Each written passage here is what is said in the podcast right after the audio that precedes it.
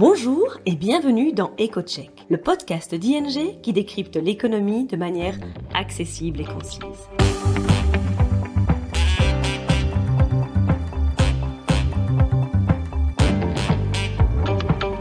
Nos experts économistes se penchent toutes les deux semaines sur le sujet brûlant de l'actualité et on explique les conséquences économiques et financières pour vous ou votre entreprise.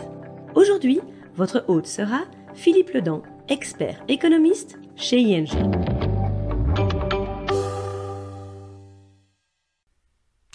Bienvenue dans ce nouvel épisode d'EcoCheck. Je vous souhaite euh, d'abord le meilleur pour 2023. Dans l'épisode précédent de notre podcast, nous avons évoqué les perspectives des prix des matières premières en 2023. Au cours des dernières semaines, nous avons déjà assisté à des mouvements importants sur ce front, avec notamment une forte baisse du prix du gaz. Il est sans doute encore un peu prématuré pour y voir le début d'une nouvelle tendance baissière. On le sait, les prix de l'énergie ont été un moteur important, mais pas le seul, c'est important, de l'inflation l'année dernière. Ceci nous amène naturellement aux banques centrales, le sujet de notre podcast d'aujourd'hui. En décembre, les banques centrales américaines et européennes ont toutes deux décidé d'une hausse des taux d'un demi pour cent. La question importante à laquelle les marchés financiers sont confrontés aujourd'hui est de savoir dans quelle mesure les taux d'intérêt seront encore relevés dans les prochains mois quel sera le point culminant du cycle des taux d'intérêt, également connu sous le nom de taux d'intérêt terminal, le terminal rate en anglais? Nous allons regarder cela de plus près.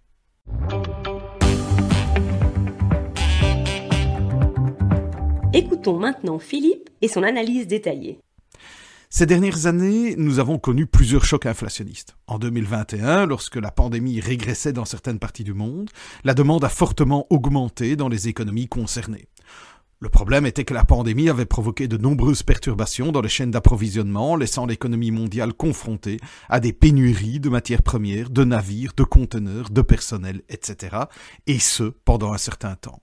Il en a résulté non seulement des retards importants d'approvisionnement, mais surtout de fortes augmentations de prix, qui devaient être temporaires. Mais la guerre en Ukraine a encore contribué à ces pressions inflationnistes, car elle a également fait exploser les prix de l'énergie et des denrées alimentaires. La conséquence de tout cela a été que les États-Unis et la zone euro ont été confrontés à des taux d'inflation supérieurs à 10% l'année dernière. Ce n'est donc pas une surprise totale de voir les banques centrales décider d'enclencher le frein monétaire. C'est leur rôle.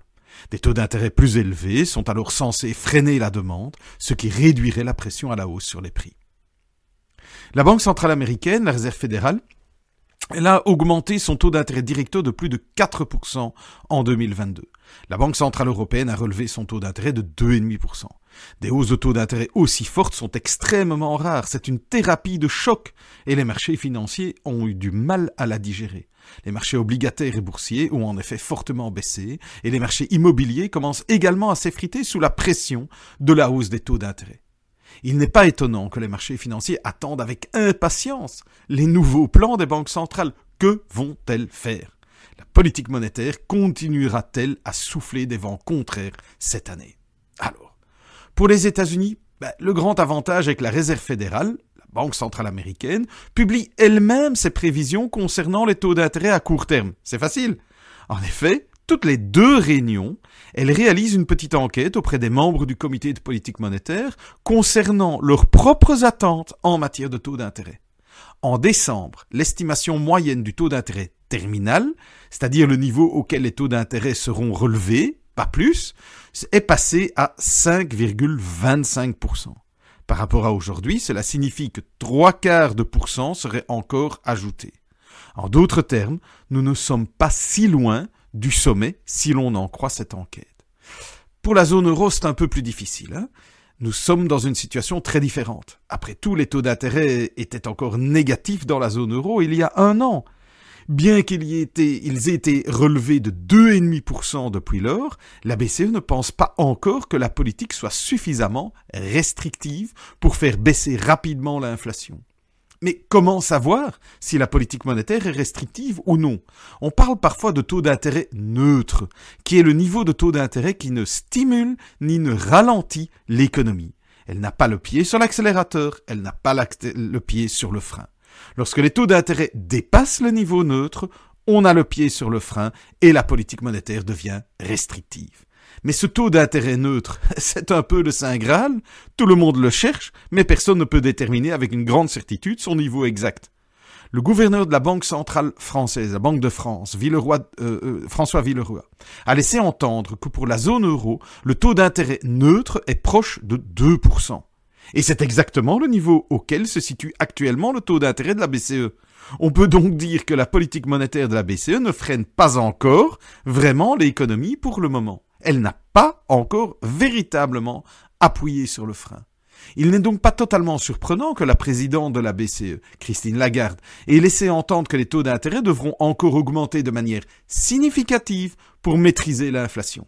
Mais qu'est-ce que ça veut dire significatif? Alors, d'autres membres du Conseil des gouverneurs ont donné un peu plus d'informations ces dernières semaines. Le gouverneur de la Banque centrale néerlandaise, Klaas Knot, n'y a pas été de main morte, parce qu'il a laissé entendre que la BCE n'était qu'à mi-chemin de ses hausses de taux d'intérêt. Monsieur de Guindos, vice-gouverneur euh, de la BCE, a déclaré que les hausses de taux d'intérêt d'un demi pour cent sont devenues la nouvelle norme et que la BCE continuera à le faire pendant un certain temps. Mais encore une fois, Qu'est-ce que cela veut dire? Ben, Concrètement, ça signifie que la BCE relèvera probablement les taux d'intérêt d'un demi pour cent et en février et en mars, c'est-à-dire au cours des deux prochaines réunions. Et ensuite, encore et encore des mouvements de hausse? Vu l'état de l'économie, nous pensons qu'un autre mouvement sera peut-être ajouté par la suite en mai. Mais ensuite, la BCE pourrait marquer une pause, quoi qu'elle en dise aujourd'hui. Cela signifie que nous serons alors à 3,25%. Cela laisse encore de la marge de progression pour les taux d'intérêt à court terme en Europe au cours du premier semestre de l'année. Voilà, c'est sur ce je vous laisse pour cette fois et je vous remercie de vous m'avoir écouté et j'espère à très bientôt.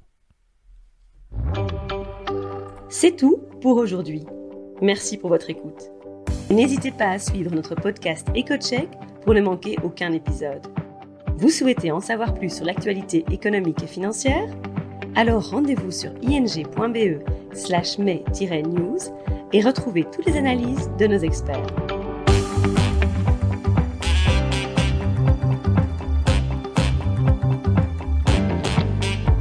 À bientôt dans EcoCheck.